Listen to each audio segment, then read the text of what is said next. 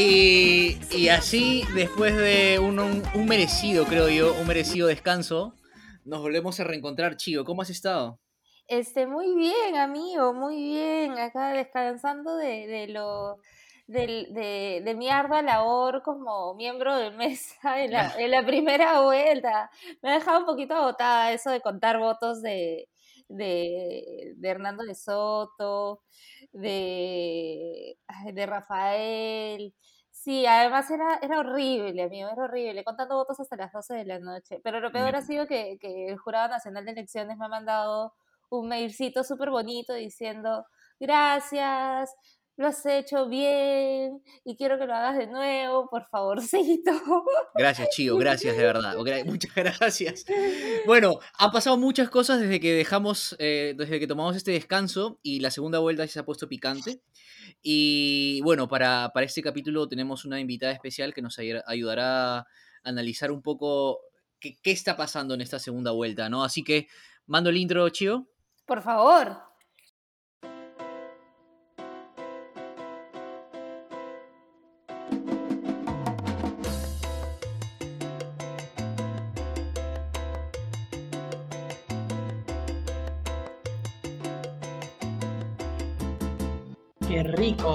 Así es, amigos inconscientes. Este es otro capítulo de El voto inconsciente. Y hoy tenemos a una invitada especial, antropóloga con 11 años de experiencia en estudios de mercado cualitativo, planeamiento estratégico de marca, directora de Anthropologist Boutique de Investigación y Estrategia. Además es profesora del curso de Sister en Brother Lima, Escuela de Creativos, revisora de Elthos Journal, eh, jurado en EFI, Latam, EFI Perú. O sea, y podría seguir, pero, pero lo vamos a resumir de una manera. Antropóloga de formación, publicista de deformación y estratega de vocación. ¿Cómo estás, Gabriela Cialer? Bienvenida al Voto Inconsciente. Muchas gracias, Ricky. Muchas gracias, Chío. Qué lindo estar acá en este podcast intercontinental, eh, compartiendo lo, poco que sé, lo, que, lo poco que les pueda decir este, al respecto, ¿no? Después, después de haber salido ayer con, Bienvenida. con Juliana Oxenford, ¿no? Así es, así es. Fue una, fue una entrevista que surgió rápido, relámpago, tú sabes que el tiempo en, tele es, corto y hay algunas cositas que se quedaron en tintero, así que creo que por aquí este es el espacio para desarrollar. Perfecto. Entonces, vamos al grano. Eh, bueno, el, tema del que vamos a hablar hoy es, en general, la anticampaña, ¿no? O sea, eh, lo que hablábamos con Chido el otro día es que en este momento no se está viendo tan concretamente una campaña que eleve los valores o eleve la, propia identidad de marca de los candidatos, sino por el contrario, se está viendo una anticampaña, ¿no? Un no votes por esto o no votes por el otro, porque a lo mejor no hay mucho para convencerte que votes por un candidato o por el otro.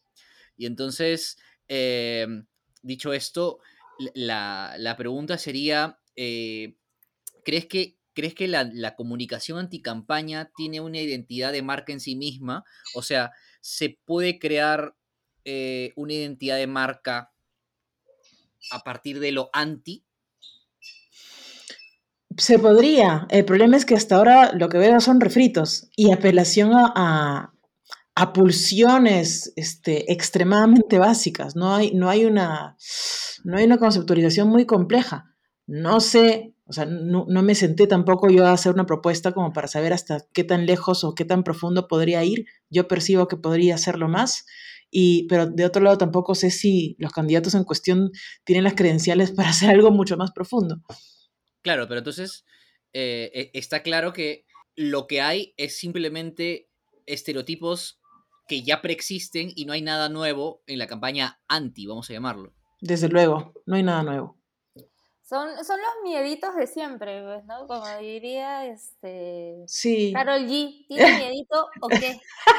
este, Tal cual. Eh, ¿Tiene miedito o qué? Es, y, y sí, pues, ¿no? O sea, a ver, yo creo que, que al final la identidad que de marca es, es, es ligada por el, por el miedo, ¿no? Y, y efectivamente, como dice Gaba, es el mismo miedo de siempre.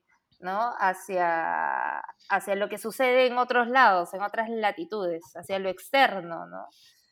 Sí, esto se puede resumir muy rápido. En, las cosas que he visto, eh, que sobre todo ocurren por WhatsApp, que es tierra de nadie, a diferencia de Facebook o espacios que son más fiscalizados, regulados, que tienen supervisores. WhatsApp este, es como el papel, aguante todo. Y se, y, se sabe además que es un medio que une generaciones, no es solo centennials, no solo boomers, todas las generaciones están en WhatsApp y todos se pasan en las 24 horas del día información por ese medio.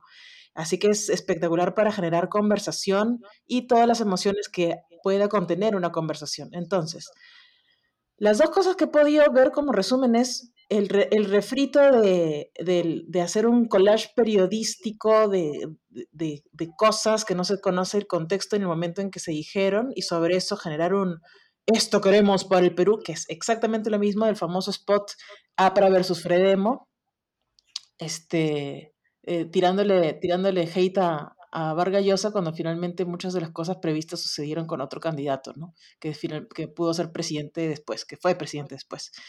Y el señor después se, se dedicó a la opirología en Europa y a hablar de las mujeres. Pero ese es otro tema.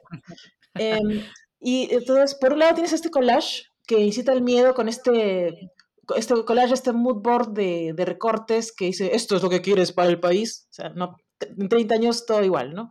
Claro, no cambiaron de locutor siquiera. ¿no? No, no, increíble, igualito, igualito.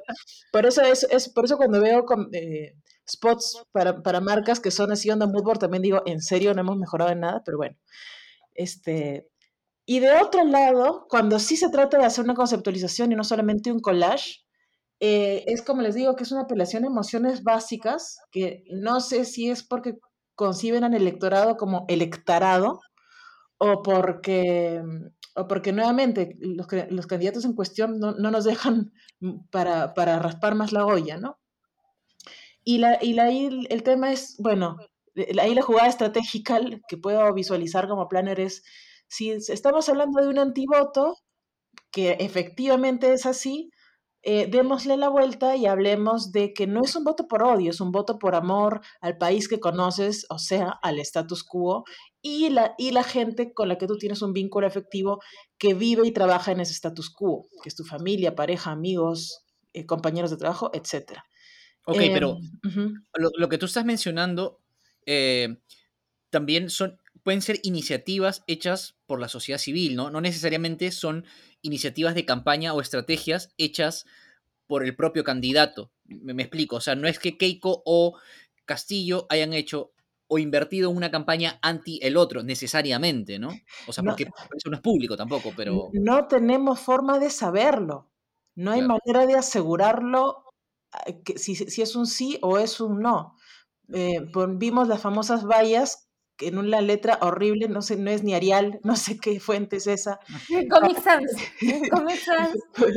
Este, y creo que es intencional la, poca producción para que justamente para dar este mensaje de, oh, esto no ha sido pagado por nadie, esto salió del, del bolsillo de algún empresario o empresaria que ama a su país, ¿no? Pero conversando con una amiga, abuelo de pájaro, supongamos que hay 20 vallas, ahí hay aprox entre 80 mil, 100 mil soles de inversión al mes. ¿ah? solo el mes, porque son vallas en Lima Metropolitana, en, las avenidas más principales. Eh, entonces, sí, como, como lo mencionaba ayer en el programa de Juliana, un concepto central aquí es el marketing de guerrilla, que es, no, sabes de dónde viene, se socializa en un espacio de a pie para la gente de a pie.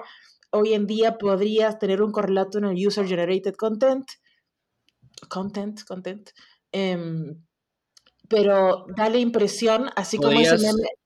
¿Podrías explicarle, a nuestro, ¿Podrías explicar a nuestro público qué es el User Generated Content en lo que acabas de decir? Toma, toma, en cuenta, toman, en cuenta que tenemos público que no necesariamente es publicista. De acuerdo, de acuerdo, muy bien. No, es, un, no, es, podcast de nicho, me parece bien. Un público que básicamente este, se, se, se comunica a través de memes. No, no, es muy sencillo. El UCG es el contenido generado por usuarios, es cosas que gente de a pie anónima, o sea, que no tiene una plataforma este, em, mm, pagada, digamos, eh, genera porque le, porque le interesa ser parte o, comenzar una conversación desde sus propios términos, ¿no? Y esto es desde el, desde el inicio de la, de la vida de las redes sociales y por supuesto las marcas vivas vieron la oportunidad. El problema es que cuando las marcas asusan el User Generated Content, claro, a veces salen contenidos muy originales y únicos que tienen vida propia, pero a veces parece que la marca le dio un empujoncito y es como este meme de Steve Buscemi con, con el skate y la gorra para atrás y el, y el, polo que dice rock band y how you doing fellow kids así como claro que se quiere ser el chivolo. quiere ser el chivolo claro como, ¿qué, ¿qué, onda chicuelos y este y eso y ese, ese nivel de patetismo las personas los usuarios este trabajemos o no en publicidad nos damos cuenta ya sí se, la gente se entera. Entonces esta cuestión de que no esto fue hecho por una iniciativa civil a ver este, lo hacen personas que tienen una empresa, que tienen una cartera de clientes y que tienen un interés en, generar simpatías con el, bando que están apoyando en un eventual eh, triunfo electoral. Bueno, entonces, a ver, si a una marca convencional sí le puedes añadir valores positivos, ¿no? O sea, eh, a Coca-Cola podría ser felicidad, eh, no lo sé, Obama fue el cambio y toda una serie de, elementos. Ok, ¿cuáles serían esta serie de elementos, esta serie de insights, entonces, que han terminado siendo asociados desde la, desde la perspectiva de identidad anti a cada uno de los candidatos, que, quieras resaltar, ¿no? Que, te parezcan como que los más determinantes.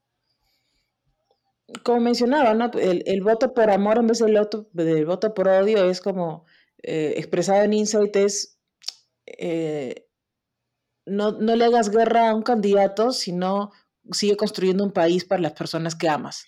No, pero, pero por ejemplo, o sea, yo, yo creo que, por ejemplo, se asocia a Keiko está más vinculada a corrupción, por ejemplo. Ah. Eh, eh, Castillo está más vinculado a, no sé, a terrorismo, o sea, porque eso, está, eso está claro, ¿no? que es básicamente lo que ha terminado la, siendo la campaña, ¿no? Terrorismo y corrupción o algo por el estilo, ¿no? Sí, más que insights serían territorios de marca que están utilizando un, sector anti versus otro sector anti, ¿cierto? Ok, ¿cuáles serían esos territorios de marca entonces? Sí, dime, Dichio. Sí, lo que pasa, ahí me quedé pensando en dos cosas. Eh, un sobre el comentario que dijo Ricky acerca de que efectivamente, si bien las marcas em, comunican aspectos positivos, pero no hay que olvidar que en algún momento también se enfrentaron directamente contra la competencia, ¿no? O sea, el clásico comercial de que Santo es más bueno, que salía San Luis y San ah, Mateo, ¿no? Este, a ver, no, no, hay que olvidarnos que, en, que en la publicidad comercial también eh, hay un ataque directo a la competencia de cierta forma.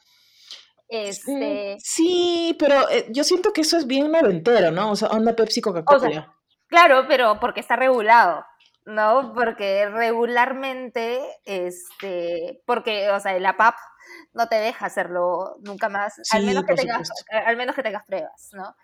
Eso es un punto, pero hay, hay otro punto que me parece chévere, eh, que, que me parece chévere de explotar, que es esta tierra de nadie del WhatsApp en donde no existe la regulación, en donde no existe, en donde existe pues un mundo paralelo, eh, en donde cada uno tiene su propia voz, en donde cada uno puede compartir lo que se le da la gana, hasta incluso el audio del gemido, si te da la gana. este, y, y me parece chévere como justamente en esta segunda vuelta, estos contenidos eh, con o sin marca eh, abanderada, vamos a decirlo así, ¿no? Eh, o, o, si unbranded, como dirían, un contenido unbranded, este, están dando vueltas por ahí justamente porque es, su lugar, ¿no? Es, es un medio natural. Eh, donde no hay contraste de veracidad, ¿no? En donde no hay contraste de veracidad, en, donde en verdad es, más la tierra del, chisme. Y ahí sí retrocedo a los noventas, en donde eran como las noticias que te, que te decían los taxis, pues, ¿no? Este, que, ahí decían pues que, en la época de Fujimori contrataban a taxistas para, así para, para, para meter así el, el, el mass marketing a través de los taxis, ¿no? Pero me, me parece chévere ese, ese análisis de ese medio en general, eh, sobre todo en esta segunda vuelta, porque sí, pues estos contenidos unbranded que tienen como característica, solamente como para englobar las ideas que hemos hablado, tienen eh, este, esta característica anti, ¿no? Eh, es, es, el, el, taxi es, es, como el word of mouth, ¿no? El boca a boca. Claro, el boca a boca, uh -huh. ¿No? Y, tienen esta, esta característica anti, ¿no? Anti, anti-fujimorismo, anti-comunismo, anti-terrorismo, anti-pobreza, anti, eh, anti-desigualdad. Eh, todos los antis que podamos encontrar. Eso como primer punto. Eh, y el segundo punto, que me parece básico, que es lo que decíamos al inicio, son esos, esos mieditos, eh, esos mieditos personales que son muy tocados en la campaña, pero a mi punto de vista, no me parece que estén mal, porque siguen siendo miedos humanos. ¿no? Uh -huh, uh -huh. Este, bueno, el miedo, el miedo ha sido muy usado en política históricamente, ¿no? O sea, y sí. es un recurso válido. Solo que creo, a ver, no sé qué opinan ustedes, que curiosamente el miedo es definitivamente el protagonista en una campaña como esta, ¿no? Donde las campañas son el, hacia el anti, ¿no? Hacia no votes por tal, por esto, esto. O sea, es el recurso que ambos están usando, ¿no? Sí, sí. O sea, no, es que no, no, creo que creo que han salido a decir ¿es, es, esto o nada, porque porque yo sí creo que esta segunda vuelta va a ser más más decisión emotiva uh -huh. que, que racional. Totalmente. ¿No? Porque ya en primera vuelta tú decías, ay, estas son las razones por las que voy a votar por mi siguiente candidato, ¿no? Uh -huh. Eh, eh, y hacías, no sé, tu análisis de tus top 3, ¿no? Tu, uh -huh. tu, tu, pero ahora es como, ¿cuál me da menos miedo? Uh -huh. Yo creo que esa es, la, esa es la pregunta del electorado, ¿no? Sí, hay algo bien interesante ahí también que acabas de decir, este, eh, parte del voto anti tiene que ver, ahora, quizás estoy hablando de una perspectiva muy limeñocéntrica, es probable, parte del voto anti tiene que ver con el limeñísimo quedar bien. ¿Por qué? Porque no dices, este, estoy a favor de este, yo creo en este, aun cuando un buen sector de personas de un partido que no voy a mencionar siempre han creído en ese partido y hoy es el momento perfecto para avalarlo por amor al país. Eh, ¿Cuál, ¿Cuál será? Pues un partido que tiene 30 años en... en ya, ya sabe cuál es. ¿De qué color es el partido? Ah, es una mezcla de, de, Mira, que es una mezcla de amarillo y rojo. Oye, pero estamos pero, hablando de que... Pero, o sea, perdón, definitivamente... el, quedar bien, con, perdón, solo para terminar la idea, sobre el quedar bien es, es eso, ¿no? Es como, bueno, yo no es que esté... Y, y me, me, sorprende muchísimo que en los copies de las... De, o sea, en, en, las, en las narraciones que se socializaban por WAP, eh, onda avisos, eh, o, en audios que podrían haber sido audios, porque tú sabes que también se socializaron muchos famosos PowerPoints que tenían la estrategia de estas campañas de iniciativa civil. Y en estos, ahí estaban los copies o, o, narraciones que iban a decir los personajes que, eh, ficticios que hablasen. Decían, me revuelve votar por esta candidata, me revuelve el estómago. Muchos decían, odio, jamás hubiera pensado que iba a votar por esta candidata. Es más, la totalidad de estos personajes ficticios que hablaban en, estos PowerPoints, ¿no? Pero lo voy a hacer por mi país. Y tiene que ver mucho con eso. Es como, ¿por qué no puedes decir que estás a favor de algo, ¿no? ¿Por qué tienes que vender el hecho de que eh, odias la, la, idea, pero no tienes opción, ¿no? El qué me queda. Y para hablar, y, y, esto me parece contradictorio, porque cuando tú haces algo por amor, no utilizas un, o sea, es raro ver un territorio de resignación y un territorio de amor en la misma línea el amor eh, normalmente se vende alrededor de eh, certeza, de valentía, de convicción y no de simple resignación. Eso, eso, es una cosa que me llama mucho la atención en ese discurso anti, anticomunismo, ¿no? Justo, justo lo que decías, que, que, me pareció también muy válido, es el hecho de que hoy por hoy habría gente que debería atreverse a decir yo voto por tal o cual eh, con todo el orgullo del mundo, uh -huh. pero mi pregunta va a ¿Cuán, cuán representativa es esa gente y, así, y por, sabiendo que ambos candidatos tuvieron una votación muy baja realmente, porque, o sea, ningún candidato tuvo una, una connotación muy alta, ¿no? O sea, mm, y, y, más allá de, del Fujimorismo, que de alguna manera sí es institucionalizado y sí tiene ciertos seguidores que se han acumulado durante el, durante el tiempo, eh, Perú Libre no sé qué es tan institucionalizado esté en comparación con la historia que tiene el Fujimorismo, como para que haya una identidad de gente que diga yo voto con orgullo por tal o cual. Como podría pasar, como podría pasar aquí en España, por ejemplo, que tal vez no estés tan de acuerdo con un candidato, pero dices yo voto siempre PP o yo voto siempre el PSOE, una cosa por el estilo, ¿no? que, que, creo que eso facilita el terreno para decir, bueno, eh, no me la juego para identificarme con ese candidato, pero me, voy más por el anti, ¿no? Correcto. Sí, aquí los partidos no tienen mucha continuidad, ¿no? Y son personalistas, dependen de la vida o muerte, como en, en el caso de un partido, de una estrella, eh, de, un candidato, ¿no? Em, pero sí, sí, el, bueno, es que eh, eh, hay gente tendenciosa que piensa que porque hay más que analizar del lado de, del anticomunismo slash fujimorismo, eh, es que las personas que señalamos críticamente esto estamos a favor de, Perú Libre. El problema es que no hay mucho, no hay casi nada que decir de Perú Libre porque no hay, no hay demasiado a mí, o, no, no, fue el spot famoso de la, de la pobre llorona, em, que también es lamentable comunicacionalmente. Este, la em, llorona, ya quedó como la llorona, es genial. Pobre chica, pero pobre chica. Pobre chica, sí, pero como spot es lamentable, ¿no? Em, sí, terrible. No, sé si cumple con su cometido. Eh, pero fuera de eso, es que no. Bueno, generó conversación, ¿eh? generó conversación, sí. Generó conversación, siempre el pobre Villa Salvador utilizado en, esta, en este debate.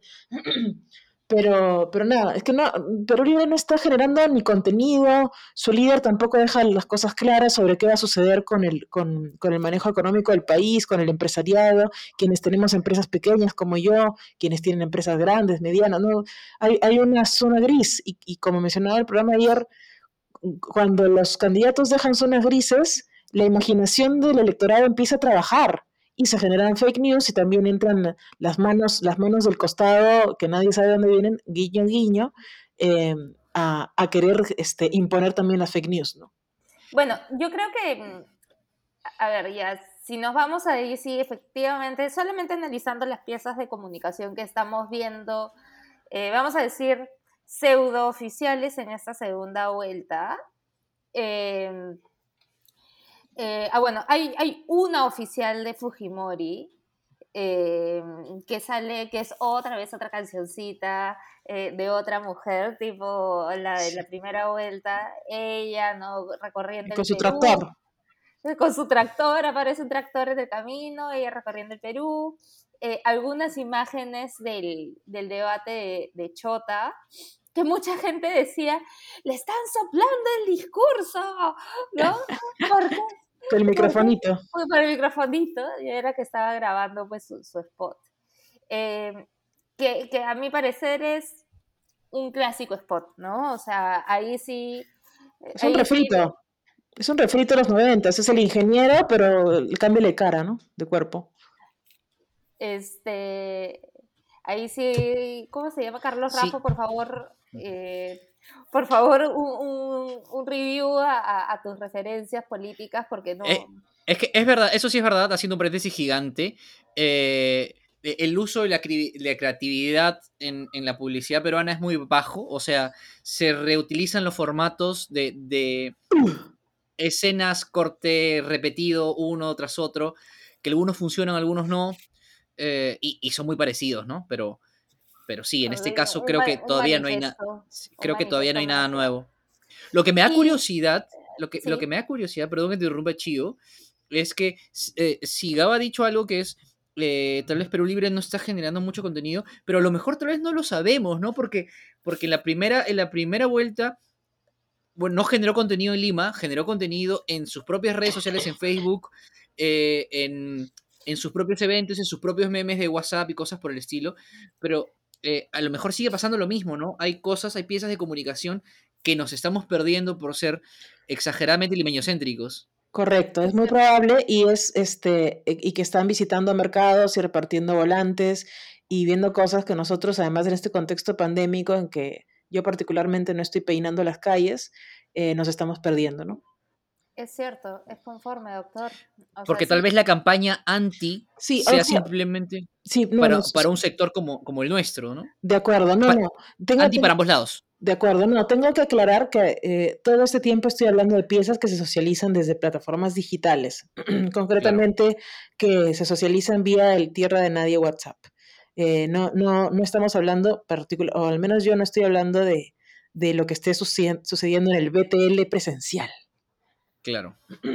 O, incluso de los propios grupos cerrados de WhatsApp o, de Facebook que no necesariamente son públicos, ¿no? O que no, o que las propias piezas que comparten ahí salen hacia afuera, ¿no? Sí, correcto. O los mensajes de ahí. O sea, si hay algo que, que, Perú Libre ha demostrado, mira, cómo, es, cómo la vida da vueltas. Si volvemos a escuchar el, el podcast, el primer podcast en donde hablamos sobre identidad, este, hablamos sobre la identidad del lapicito. Es verdad. Y decimos, y todavía, pucha, un lapicito, brother, ese lapicito, cómo avanzó, pero a nivel de identidad diríamos, es fácil de recordar, es, es identidad diferencial dentro de todo el panorama de logotipos. Y es inofensivo, construye. Es inofensivo, es construye. Es la educación en provincias, el, el, rol del maestro, la maestra es, uff, Dios. Es, es, es, Dios dentro de la escuela, ¿no? Es la institución de, de, de la educación de la escuela. Y lo más gracioso es que han estado pegando lápices en postes en Lima, en Barranco. es el primer logotipo que se puede usar en 3D. ¡Wow! Ah. ¡Qué fuerte! Escúchame, no. Entonces están pegando lápices los anticomunistas. Onda como, es, que me, trae la imagen de, de, bueno, esto yo, era muy baby, pero sí esta cuestión en, el inicio de los noventas, ¿no? Que amanecieron unos perros colgados en los postes con unos... Y, que eran... la llegada de Sendero a Lima. Ajá, ajá. Quizás eh, yo me imagino que quien lo hizo tiene esa intencionalidad. O es ver el partido, no, no yo creo que yo creo que le juega a favor ver lapicitos pegados ahí, ¿no? No creo que sea en un poste, en un poste, amigo. O sea, están pegados con, con, con Scotch. no sé, es que hay tanta polisemia. Creo que ya estamos dándole la vuelta de la vuelta, no lo sé. Pero em, lo interesante es eso de, del lapicito haciendo como que una especie de, refresh de ese capítulo que hablábamos de los logos. También algo que, que no hablamos en ese capítulo, pero lo justo lo hablé con un amigo que escuchó el capítulo y me dio este, este detalle que también el tema de los logos es exageradamente fundamental que sea fácil de pintar en las paredes. Cuando que, que en provincia y, en la parte donde no hay banners, billboards, cosas por el estilo, una pared donde tu logo sea fácil de pintar, lo pintas en tres patadas y te vas al siguiente, es fundamental, pues, ¿no? Claro, o sea, por eso es que haces, o sea, de hecho, normalmente tu logotipo tiene una versión pintado de paredes.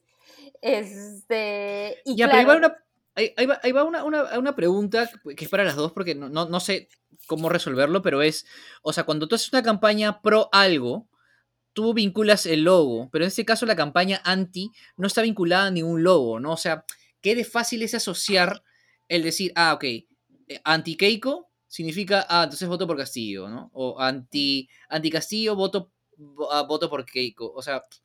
Es que creo que no se les está asociando los antis hacia ninguno de los candidatos, porque el, el voto en contra de los dos candidatos es tan fuerte que no, o sea, no, no, te favorece.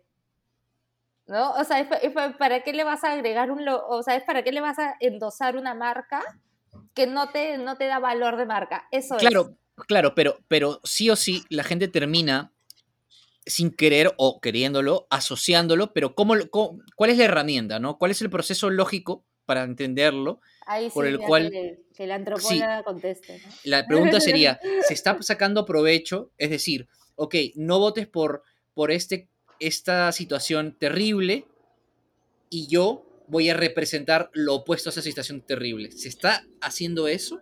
¿Se está sacando provecho? yo no sé si en, el equipo interno los partidos ya lo están conversando, no tengo forma de saberlo. Yo creería que no está sucediendo y que no están teniendo en cuenta eh, que, el, que, el, tiempo sigue corriendo, porque en las marcas esto, eh, lo que tú mencionas, se conoce como hacking, ¿no? Eh, mi, mi contrincante, mi competencia está produciendo un discurso anti, anti lo que yo represento, pero de pronto en sus prácticas me está demostrando que eso malo que dice que yo soy finalmente se refleja en, en, en esta otra entidad, ¿no? En ellos. Y yo entonces les, les volteo el discurso. Entonces, este, em, lo, lo, ves en diversas marcas, ahorita no las tengo, no las tengo presentes, pero yo, yo percibo que es lo que esa, en esa fase deberían encontrarse ahorita, en trabajar en ello, ya que queda menos de un mes para las elecciones. Pero veo que siguen tratando de, mediante su grupo de comunicaciones, em, generar estos, estos mensajes, onda, eh, contenido generado por usuarios u onda guerrilla de, WhatsApp, de, de, vota contra tal cosa disfrazada de vota por amor. Se resolvió la pregunta, ¿no? Sí. Sí, sí, sí resolvió la pregunta. Es que si nuevamente, eh, a veces se nos preguntan estas cosas de qué va a pasar o está sucediendo tal cosa y, además en, en, este contexto yo veo que, que hay poca agilidad. poca, poca agilidad, creo que hay poca agilidad de, parte de ambos, que no están, no están escuchando lo que está sucediendo en, en el mundo digital, en el mundo presencial, las conversaciones que, como decía, ante el vacío de, conversación que tienen, la gente eh, echa a andar su imaginación y, sus propias narrativas, y es eso lo que finalmente gana, ¿no? Claro, y entonces, ya como, como por ir concluyendo el programa, em, ¿Quién va a ganar? ¿Quién, va a ganar? como por ir concluyendo el programa. Amare. Eh, que no. o sea, si, bien, si bien entonces el, debate está hacia no votes por tal o no votes por cual, eh, aquí entre, entre tres publicistas, ¿cuál, ¿cuáles serían las piezas que podemos resaltar, que hayamos visto, que representen a, cada bando, ¿no? Que representen al, no Keiko y que representen al no Castillo.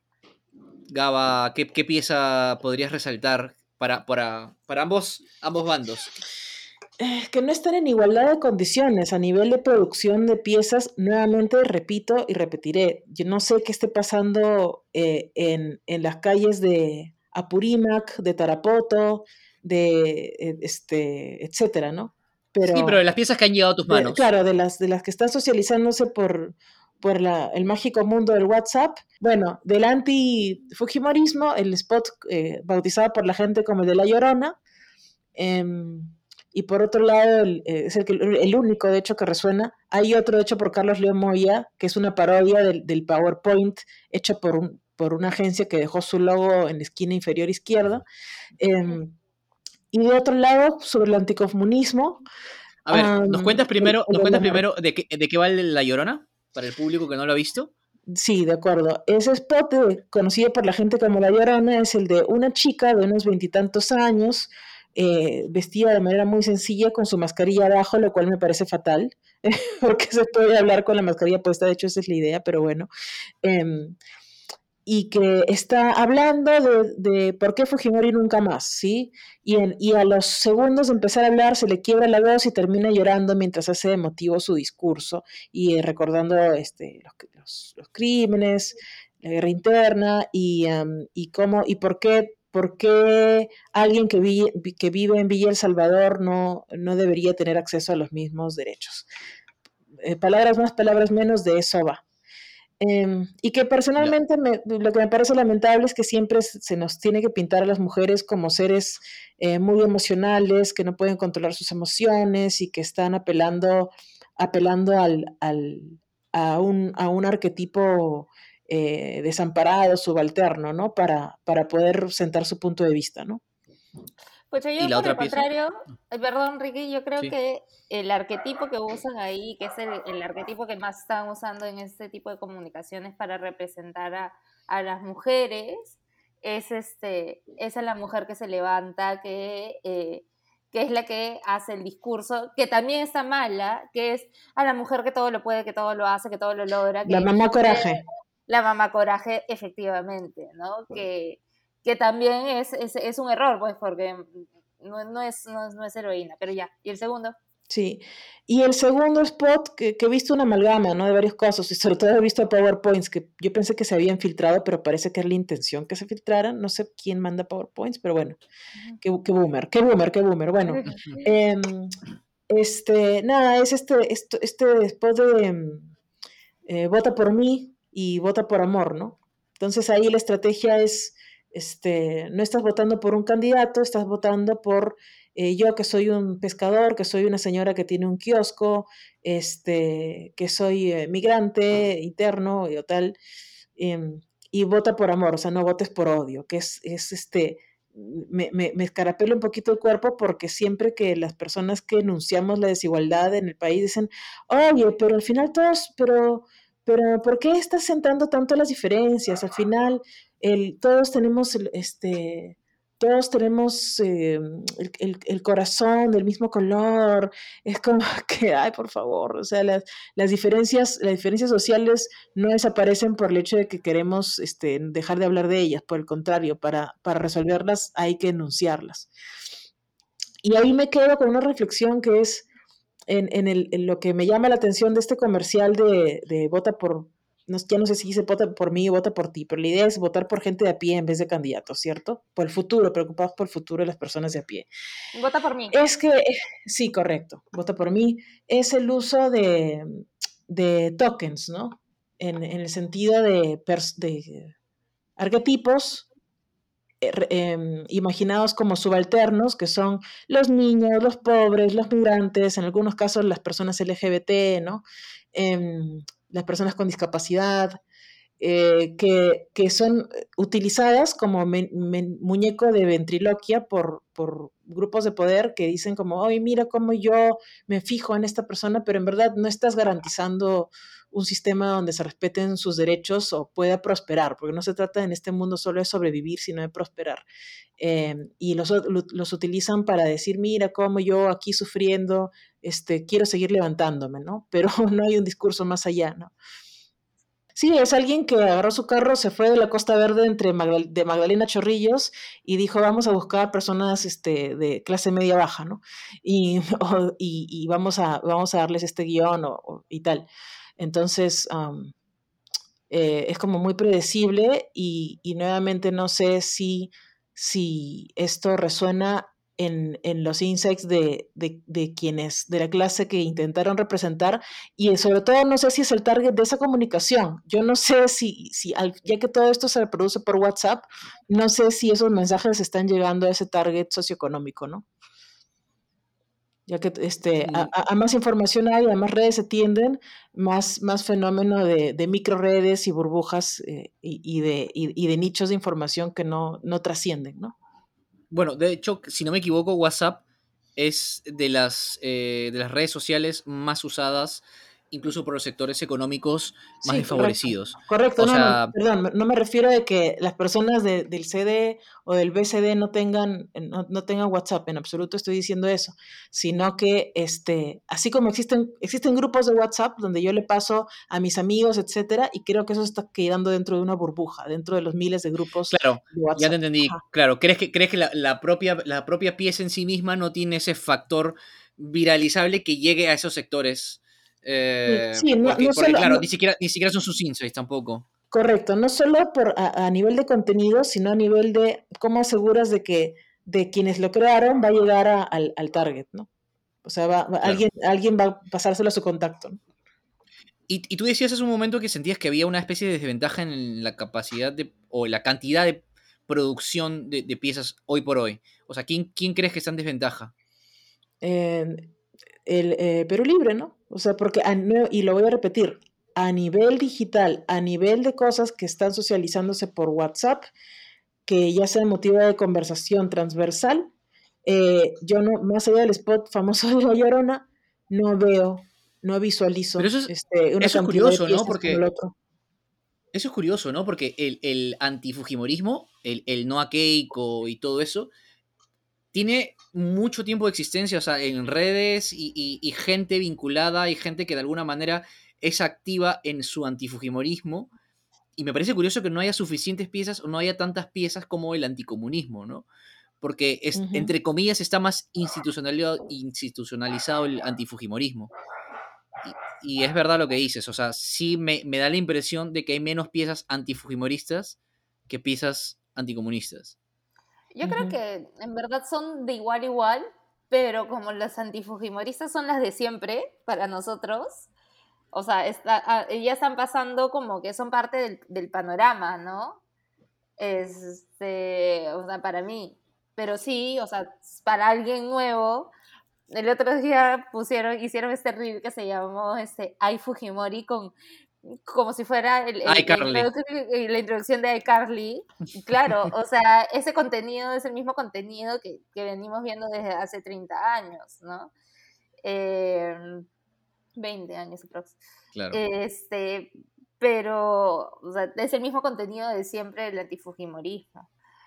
Pero bueno, eh, eso ha sido todo por hoy. Muchísimas gracias a Amigos inconscientes, muchísimas gracias Gaba, muchas gracias a todos, ya saben que nos pueden seguir escuchando a través de Spotify. Sigan en nuestras redes sociales, por favor. Sigan en nuestras redes sociales. Eh, y nada, un abrazo para todos. Saludo especial a nuestro grupo de seguidores de, Memeros, por favor, gran grupo. Ah, nuestro grupo de Memeros, sí, los veremos pronto en algún otro capítulo. Un abrazo a todos. Chao, chao.